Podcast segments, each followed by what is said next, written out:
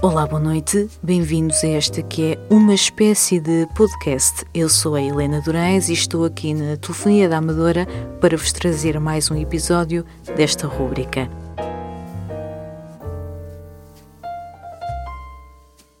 Em primeiro, quero agradecer a todos aqueles que dispensaram um pouco do seu tempo para ouvir a estreia do programa, que foi na semana passada, na segunda-feira, e relembrar que lá está. Todas as segundas-feiras, entre as 9 e 10, 9 e um quarto mais ou menos, trago aqui um novo episódio, portanto estejam atentos a esse horário, que depois repete na quinta-feira às 11 da noite. Estou aqui convosco então pela segunda vez e hoje decidi trazer algo relacionado com aquilo que para mim é o Natal. O Natal para mim não é bem aquela parte das prendas, nem de andar às compras, que eu odeio andar às compras em centros comerciais, principalmente nesta altura, é sempre uma confusão medonha e eu realmente não é uma coisa que gosto de fazer. Mas o Natal traz consigo aquele espírito de estar com os nossos amigos, de estar com a nossa família, dos afetos, no fundo. Portanto, hoje lembrei-me que eu há cerca de um ano, há mais de um ano, que tinha escrito um texto no meu blog sobre um episódio familiar que aconteceu comigo uh, no verão. Portanto, não se esqueçam, podem ir ao meu blog umolharpessoal.blogspot.com e aí podem aceder ao texto na íntegra. Eu aqui não vou ler todo, não é como devem calcular, mas vou ler aqui algumas partes. Este episódio uh, recordou-me, fez-me recordar coisas, coisas muito boas. Porquê? Eu estava de férias na casa da, da minha tia, que fica no norte de, de Portugal, no Minho, numa terra espetacular que se chama Azões e eu estava lá a eh, passar umas semanas com eles, com, com a minha tia, os meus primos, e há um dia em que eu fui ao Porto com o meu primo, fomos ao Porto dar um, um passeio e uh, eu disse-lhe que tínhamos que ir a uma loja de discos. Isto porque eu adotei o hábito de ir a uma loja de discos aonde quer que eu vá. Em qualquer viagem que eu faça, se eu descobrir uma loja de discos, eu tenho que lá ir e preferencialmente comprar um disco e ficar com ele e, e, simultaneamente o disco há de ser algo que eu realmente gosto de ouvir e que me vai fazer relembrar um local por onde eu passei. Eu tenho feito isso na, nas minhas viagens. Eu ali quando fui ao Porto achei que podia fazer o mesmo. Então comprei dois discos. Na altura lembro-me que foi um disco dos Metallica e Master of Puppets e comprei um outro disco que era uh, ah, e comprei outro disco, exatamente. Agora estava aqui a recordar. Comprei outro, outro disco que, era de, que é do BB King, que eu adoro. E então, eu tinha, comprei os dois discos e pensei, bem, agora vou ter que regressar à minha casa, não é? À Amadora, para depois poder ouvi-los. Quando não é a minha surpresa que na conversa que estou a ter com, com a minha família, eles dizem que tem um giradiscos que está para lá esquecido num canto e que já não funcionava eu achei aquilo o máximo. Espera aí, temos que experimentar se isto funciona ou se não funciona. E havia um problema qualquer com uma coluna e tal, que aquilo não funcionava muito bem, porque aquilo era um, disco, um giradiscos antigo, uh, que, era, que tinha tampa, que as colunas estavam incorporadas no, no próprio, no próprio giradiscos. Eu achei aquilo extremamente interessante e começámos ali, isto funciona, funciona, tirar o pó e não sei o quê. Uh, entretanto, percebo que eles têm muitos discos que, que, estavam todos eh, guardados numa caixa, e, discos que eram. Uh, tinha, tinha LPs e tinha depois também os, os singles. E eu achei. Ah, isto se funcionasse era espetacular, porque entretanto começo a ver os discos que eles têm. Eles tinham coisas realmente fantásticas, que era uma pena não poder serem ouvidas. Começámos a ver o meu primo foi buscar uma coluna maior, tentou ligar e aquilo surpreendentemente funcionava. A diferença é que realmente as colunas não estavam muito bem, então ouvia-se assim muito baixinho. Mas, mesmo ouvindo-se muito baixinho, nós ficámos ali ao redor uh, daquele giradiscos, a trocar os discos, a ouvir montes de discos que eles tinham lá. E foi um momento muito engraçado, foi uma noite muito engraçada em que nós estivemos ali numa partilha de, de música ao mesmo tempo que estávamos a falar sobre coisas e foi realmente uma experiência muito engraçada. E eu depois, quando regressei, é claro que esse episódio ficou-me na memória e eu não tenho, tenho, que falar sobre isto. Então, escrevi o texto que está no meu blog que se chama Em torno dos giradiscos e que começa assim. Retira-se o saco cheio de pó. Ele está bem acomodado, não haja dúvida. Olhamos para a marca e todos concordamos que é muito boa. Por isso, a nossa esperança é renovada. Assim que colocamos o antigo giradiscos em cima da mesa, parece que estamos perante um tesouro. Falta saber se este tesouro está de facto funcional. Tínhamos de experimentar. Não podíamos desistir agora, mesmo que a desilusão deste pequeno tesouro não funcionar fosse maior que a nossa vontade. Pega-se num disco e, com precisão e mãos de lã, este já está pronto a tocar. É certo que já passaram muitos anos desde que se voltou a ouvir estes giradiscos por aqui, mas nunca se esquece como é que se opõe a tocar. Pega-se no braço, levamo-lo até ao lado esquerdo, faz um clique e depois é só acertar a agulha na faixa. A expectativa é grande. Será que vai funcionar? Todos se reúnem em volta da mesa, em silêncio, com medo de que um simples som nos pudesse distrair da nossa missão. Assim que se ouvem os primeiros acordes de Bob Dylan, todos riem. Viste? Ainda funciona! É o que mais se ouve. Sorrio e sinto em mim uma satisfação única, como se a música, fosse ela qual fosse, nos tivesse reunido de novo, ali, a criarmos uma nova memória. O volume é baixo, é certo. Talvez a coluna tenha de ser arranjada, mas não interessa. O que mais importa é que aquilo que imaginámos concretizou-se.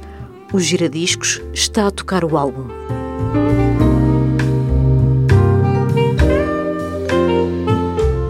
Estes são apenas os primeiros parágrafos do texto que eu, que, eu, que eu escrevi sobre este episódio que realmente marcou e que me fez hum, guardar na memória, além de ter os giradiscos a funcionar, obviamente, mas fez-me guardar na memória conversas e partilhas que só acontecem em alguns momentos. Há certos momentos que nós vivemos, eu pelo menos falo por mim, em que percebo que eles estão a acontecer naquele, naquele instante e que vão ficar ali, como se ficassem, como se ficassem uh, presos no tempo. Mas ao mesmo tempo eu tenho noção de que aquilo é único. Aquilo não vai voltar a acontecer. E realmente não é muito difícil que volte a acontecer. Uh, naquele caso, devido às pessoas que estavam reunidas, ao ambiente que era, ao ambiente que estava formado. E é muito interessante e, e é muito bonito ter essa, essa memória. Eu, falo, eu, eu realmente nessa altura fiquei. Estava feliz. Eu estava feliz por estar com a minha família, por estarmos naquele ambiente único. Parecia uma, uma cena tirada de um filme, mas que estava ali a acontecer. Eu tinha a noção de que aquilo ia ser realmente único é muito difícil que as coisas se voltem a repetir. Não quer dizer que não haja uma nova oportunidade para as coisas se repetirem num outro, mas, mas será sempre num outro contexto e é isso que torna certos momentos da nossa vida tão bonitos. Acho que isso ainda os torna mais bonitos e depois nós conseguimos mais tarde, anos mais tarde, quando nos lembramos das nossas das nossas memórias quando vamos lá buscar, não é? Rebuscar as nossas memórias, eu, parece que esses momentos por terem sido únicos, se tornam depois ainda mais bonitos. E, e realmente foi isso que que eu senti naquela altura.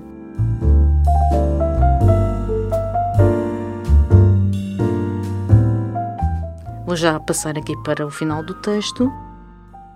Escuto atentamente mais uma canção e aí tenho outra certeza. A certeza que aquilo que nos está a unir é a música, mas é também o amor aquele amor que permanece, mesmo que o mundo acabe, mesmo que fiquemos sem nada, mesmo que estejamos sozinhos, ele permanece.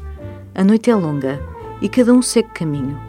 Agora, aqui sozinha, sinto que este amor me vai fazer continuar, mesmo que tudo acabe e que tomemos rumos diferentes. Eu tenho a certeza de que a memória deste amor estará para sempre viva, porque ela está em mim.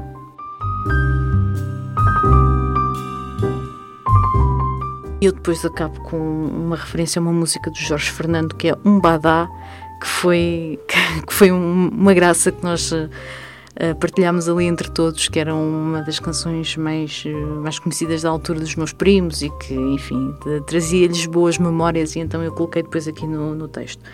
E realmente aquilo que eu, que eu queria transmitir era isso, era que hum, era, era bom que às vezes nós tivéssemos essa consciência de quando estamos a viver uh, certos momentos que eles realmente vão ser únicos e que por isso devemos aproveitá-los e devemos gravá-los no, seu mais puro estado na nossa memória para que depois possamos relembrar e ter este, este carinho, esta espécie quase de nostalgia, não é? Uh, de que nós vivemos aquilo e que foi fantástico.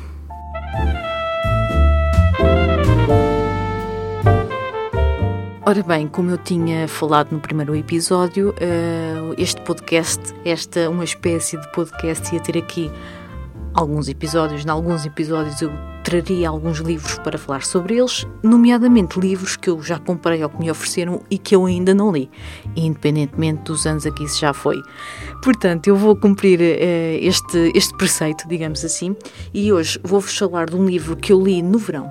Uh, li em 15 dias, para aí, não minto, estou a mentir, eu li o livro numa semana, que foi a semana que eu tive de férias em Porto Santo, no verão, e, e foi um livro que me foi oferecido também por uma grande amiga minha, que é de, de uma escritora que está na berra, um, principalmente mais, mais no ano passado esteve muito na berra, que se chama, é uma escritora italiana, Helena Ferrante, e o nome do livro é A Invenção Ocasional. Este foi o segundo livro que eu li de, desta autora.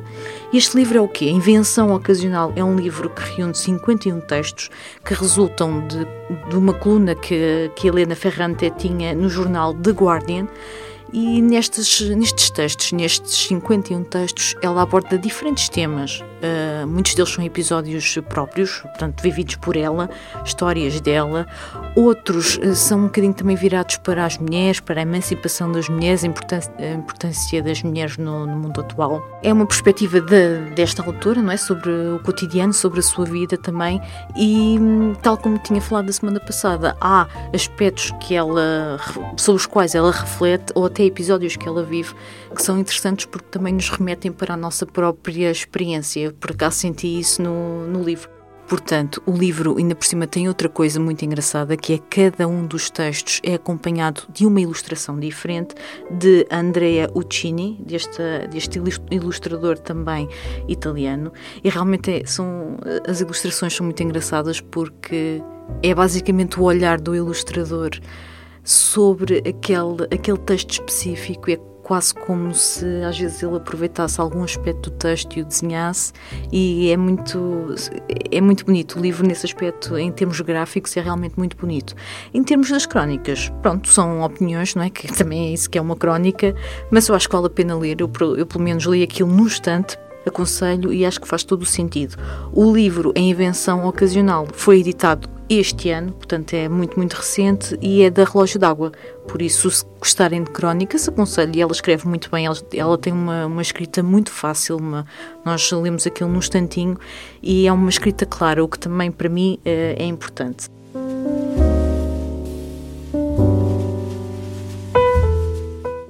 Posto isto, este é o livro que eu li e recomendo e, portanto, estejam à vontade para criticar ou não, se já o leram, não sei, podem não ter gostado, nunca se sabe. Isto também não se agrada a toda a gente, não é verdade?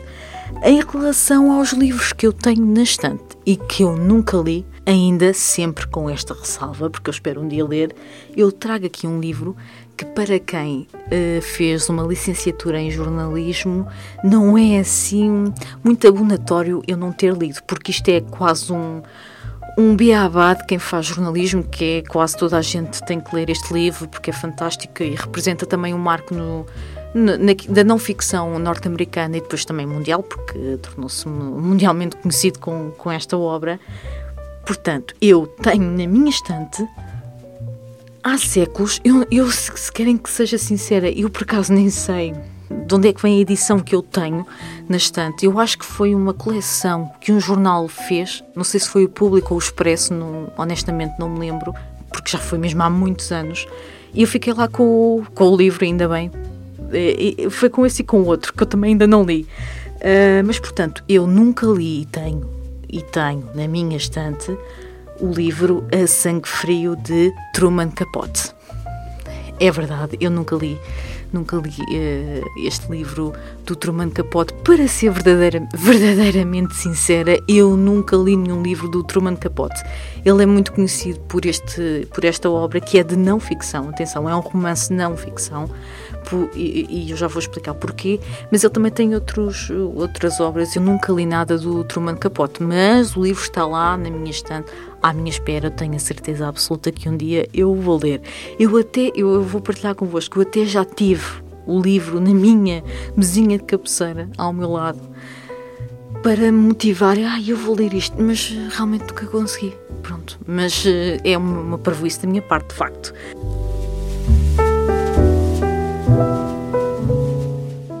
Vamos então ao A Sangue Frio de Truman Capote. O livro é editado, pelo menos a última edição que eu tenho conhecimento é da Don Quixote, um, e é uma história que conta ou parte de um crime que foi a morte da família Clutter no Kansas. E, portanto, o Truman Capote tem conhecimento deste assassinato de família e decide ir investigar o que é que tinha acontecido aqui a história é publicada na revista New Yorker em 65. O crime ocorreu em, nos anos, em 59. O crime ocorreu, o assassinato ocorreu em 1959 e em 1965 o trabalho de Truman Capote é então publicado na New Yorker em várias partes. Portanto, ele não saiu todo de uma virada, digamos assim, na revista.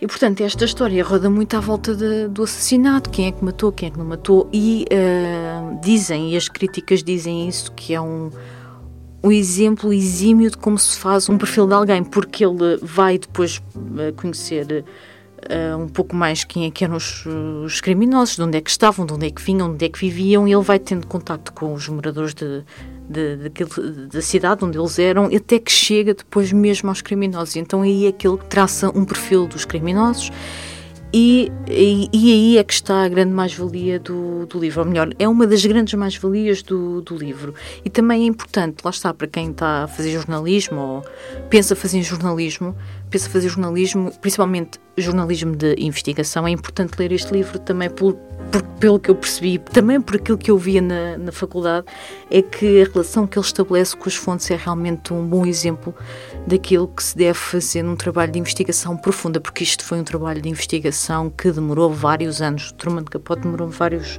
demorou bastante tempo até chegar, portanto, ao resultado final de, do seu livro. E realmente este A Sangue Frio foi o livro que o tornou mais conhecido do, do grande público. E, e pronto, deixo também aqui esta sugestão, se gostam de investigação, mistério e tudo mais, aproveitem. Eu não vou dizer que vou comprar porque já o tenho e espero um dia voltar então um bocadinho a esta área da investigação e ter motivação para ler este A Sangue Frio de Truman Capote.